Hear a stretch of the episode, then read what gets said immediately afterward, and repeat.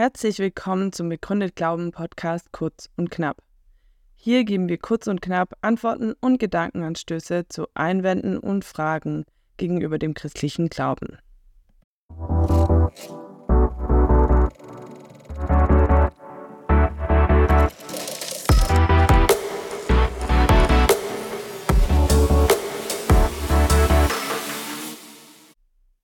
Glaube sollte nicht politisch sein, sagen manche Menschen, wenn sie Glaubende hören, die sich zu politischen Fragen äußern. Und jetzt könnte man als glaubender Mensch, speziell als Christ, sagen, naja, das lässt sich aber schlecht verhindern. Denn die zentralen Aussagen des christlichen Glaubens haben sofort immer auch eine politische Dimension. Das haben die Christen schon im Römischen Reich bemerkt, weil ihr zentrales Bekenntnis lautete, Jesus ist der Herr. Und der Titel Herr war im Römischen Reich für den römischen Kaiser reserviert. Sobald man also sagt, es gibt eine allerhöchste Autorität, die steht noch über den höchsten weltlichen politischen Obrigkeiten, hat das politische Brisanz. Vielleicht meinen aber Menschen, wenn sie sagen, Glaube sollte nicht politisch sein, sie meinen vielleicht eher, Glaube sollte nicht nur politisch sein. Er sollte nicht nur darin bestehen, dass ein wie auch immer geartetes politisches Programm religiös-christlich verbrämt wird. Und dazu kann man nur sagen, das stimmt. Glaube ist natürlich weit mehr als nur politische Aussagen zu tätigen und die irgendwie christlich anzustreichen. Und wenn man den Eindruck hat, dass in der Kirche oder von Christen vor allem Politik betrieben wird, und dann wird das so ein kleines bisschen christlich motiviert äh, beschrieben, dann steckt dahinter vielleicht ein noch grundlegenderes Missverständnis, nämlich die Gleichsetzung von Christsein und Ethik, also die Vorstellung, beim Christsein geht es nur darum, bestimmte ethische Werte zu vertreten und Christen hätten dafür nur noch eine zusätzliche geistliche Motivation, aber die Werte seien im Grunde Werte, auf die man auch sonst kommen könnte. So ist Christsein aber nicht gedacht. Kern des christlichen Glaubens ist nicht eine Ethik, welcher Spielart auch immer, sondern Kern des christlichen Glaubens ist die Realität Gottes, der uns in Jesus Christus begegnet und die vertrauensvolle Beziehung, zu der dieser Gott Menschen einlädt. Ethik ist eine Folge dieser Beziehung, eine sehr wichtige und wesentliche Folge, aber nicht die Sache selbst.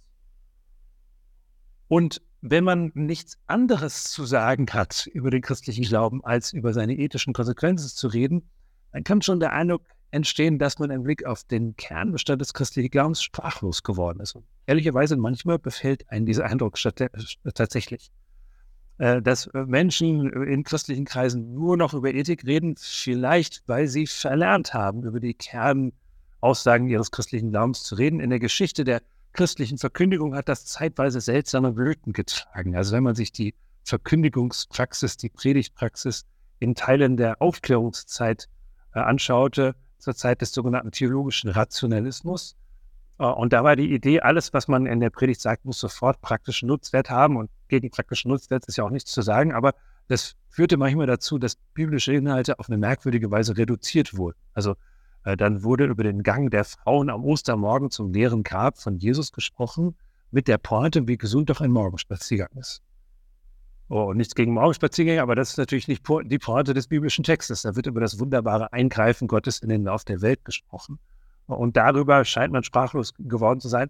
Und wenn man heute in christlichen Kreisen nur noch über ethische Fragen etwas hört, zum Beispiel äh, darüber, dass man seinen Müll trennen sollte, dann kann einem der gleiche Eindruck beschleichen, dass äh, im Blick auf zentrale Fragen da und Sprachlosigkeit herrscht. Nichts gegen das Mülltrennen. Das ist mir auch sehr, sehr wichtig, tatsächlich sehr wichtig. Aber es ist für mich genauso selbstverständlich wie das Zähneputzen. Und über das Zähneputzen hört man in christlichen Predigten ja auch selten etwas. Beim christlichen Glauben geht es also um die Realität Gottes und um das Leben mit diesem Gott, weil dieser Gott und das Leben mit ihm die ganze Weltwirklichkeit umfasst, gehört dazu natürlich auch die Politik und die politische Dimension unseres Glaubens. Und da muss man sich dann auch wieder verwahren gegen eine Reduktion des christlichen Glaubens rein auf den privaten Bereich. Das ist eine typisch moderne Vorstellung, dass man Religiosität, christliche Religiosität auf das private Kämmerlein reduzieren könnte, was du dir privat über die Welt und Gott denkst, das ist deine Sache, aber bitte äh, verschone uns damit in der Öffentlichkeit. Das ist eine sehr moderne westliche Vorstellung, dass man das so schön friedlich in privat und öffentlich trennen kann, das funktioniert nicht. Äh, was wir glauben, hat auch immer sofort eine öffentliche und politische Relevanz. Und auch äh, wenn wir uns ethisch, politisch irgendwie äußern, tun wir das nie als neutrale Menschen, die in einem Vakuum leben, sondern immer als Menschen mit einer bestimmten Weltanschauung, als Christen leben, als Menschen, die glauben.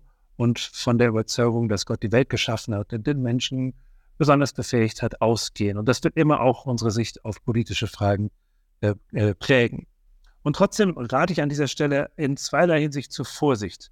Erstens rate ich zur Vorsicht im Blick auf die ethischen und politischen Weisungen in der Bibel. Die haben nämlich in aller Regel eine ganz bestimmte Zielgruppe, und zwar glaubende Menschen. Und deswegen ist es nicht einfach so möglich, sie umstandslos auf die ganze Gesellschaft zu übertragen. Viele dieser Weisungen funktionieren nur, wenn Menschen die Ressource, auf die Gefahr hin, dass das etwas technisch klingt, des Geistes Gottes kennen. Also erfüllt sind von der Kraft des Heiligen Geistes und dadurch in die Lage kommen, zum Teil sehr radikale Dinge zu probieren. Zum Beispiel so etwas wie Feindesliebe, äh, denen vergeben, die einen geschädigt haben. Das ist ein hoher ethischer Wert, aber daraus staatliches Recht zu machen, da wäre ich doch sehr, sehr vorsichtig. Das ist nicht die Zielgruppe dieser Verkündigung. Gleiches gilt für einige andere ethische Vorstellungen, die für Christen verpflichtend sind und trotzdem würden wir nicht auf die Idee kommen, daraus irgendwie staatliche Gesetzgebung zu machen. Also schauen wir auf die Zielgruppe. Und es war in der Geschichte der Christenheit immer sehr, sehr heikel, wenn Christen in die Versuchung kamen, irgendwas in Richtung einer Theokratie zu errichten. Also einer Staatsform, in der Christsein per Gesetz dekretiert wird. Christsein lebt immer von der Freiwilligkeit. Man kann es nicht anordnen. Man kann darum werben. Man kann es auch selbstbewusst öffentlich tun. Und man kann sich auch in den politischen Diskurs als Christen einbringen.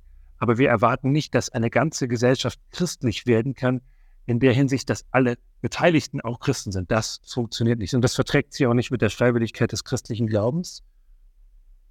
Das ist die eine Vorsicht, äh, zu der ich raten würde. Und die andere Vorsicht, zu der ich raten würde, ist, dass christliche Politik, also da, wo Politik von Christen betrieben wird oder politische Äußerungen christlich motiviert sind, dass eine solche christliche Politik natürlich nie identisch sein kann oder so gut wie nie identisch sein kann mit einem bestimmten Parteiprogramm.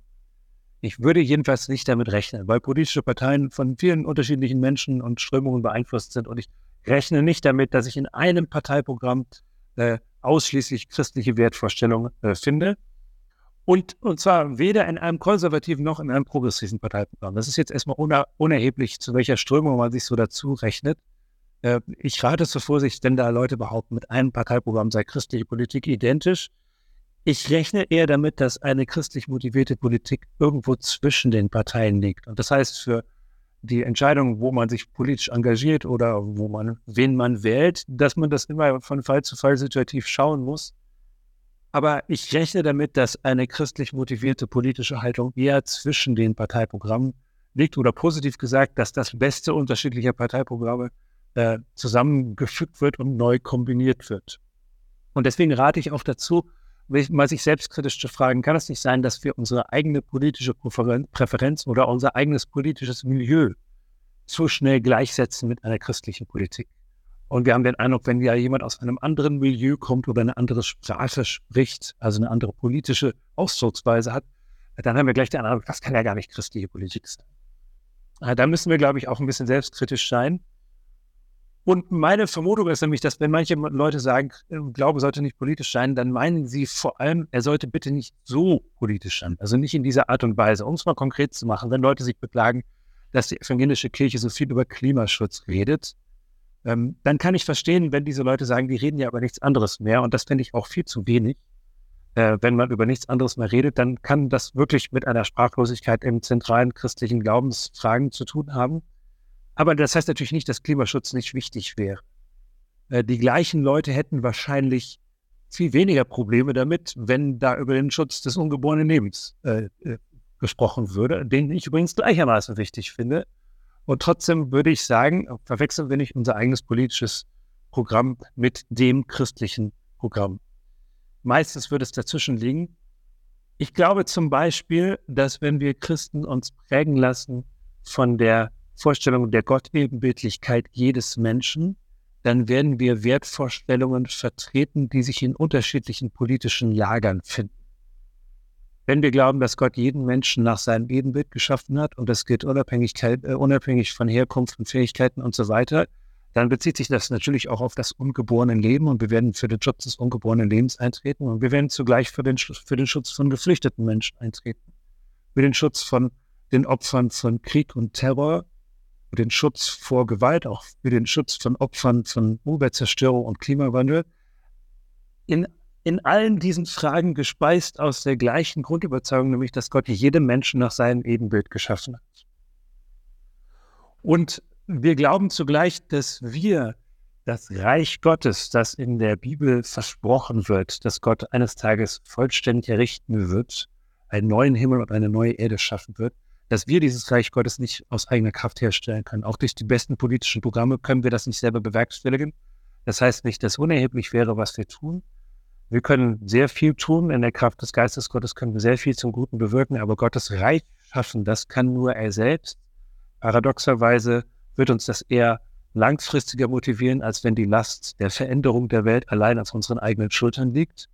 Dann müssten wir sehr schnell müde werden, weil die Welt nicht so leicht zu verändern ist. Wenn wir aber wissen, Gott wird eine neue Welt schaffen, dann kann uns das eher für die Langstrecke motivieren. Und wir werden uns dabei idealerweise so verhalten, wie es diesem Gott entspricht, also auch in unserem persönlichen Leben und unserem Zusammensein, auch im kleinen Kreis, uns hoffentlich so glaubwürdig verhalten, wie es der Liebe Gottes zu jedem Menschen entspricht. Und wir werden ihn bezeugen durch das, was wir sagen. Wir werden von ihm sprechen und sagen, das Entscheidende ist, dass Menschen in eine Beziehung mit diesem Gott eintreten, ihn selber kennenlernen. Wir werden bezeugen, dass er es ist, der sein Reich baut. Und wir bezeugen ihn dadurch, was wir sagen, auch über ethische und politische Fragen und vor allem auch, wie wir es sagen. Also mit Respekt vor Andersdenkenden, mit Wertschätzung, überlegt, selbstkritisch und zugleich beherzt und leidenschaftlich. So stelle ich mir gesundes politisches Engagement von christlich glaubenden Menschen vor. Danke fürs Zuhören. oh you.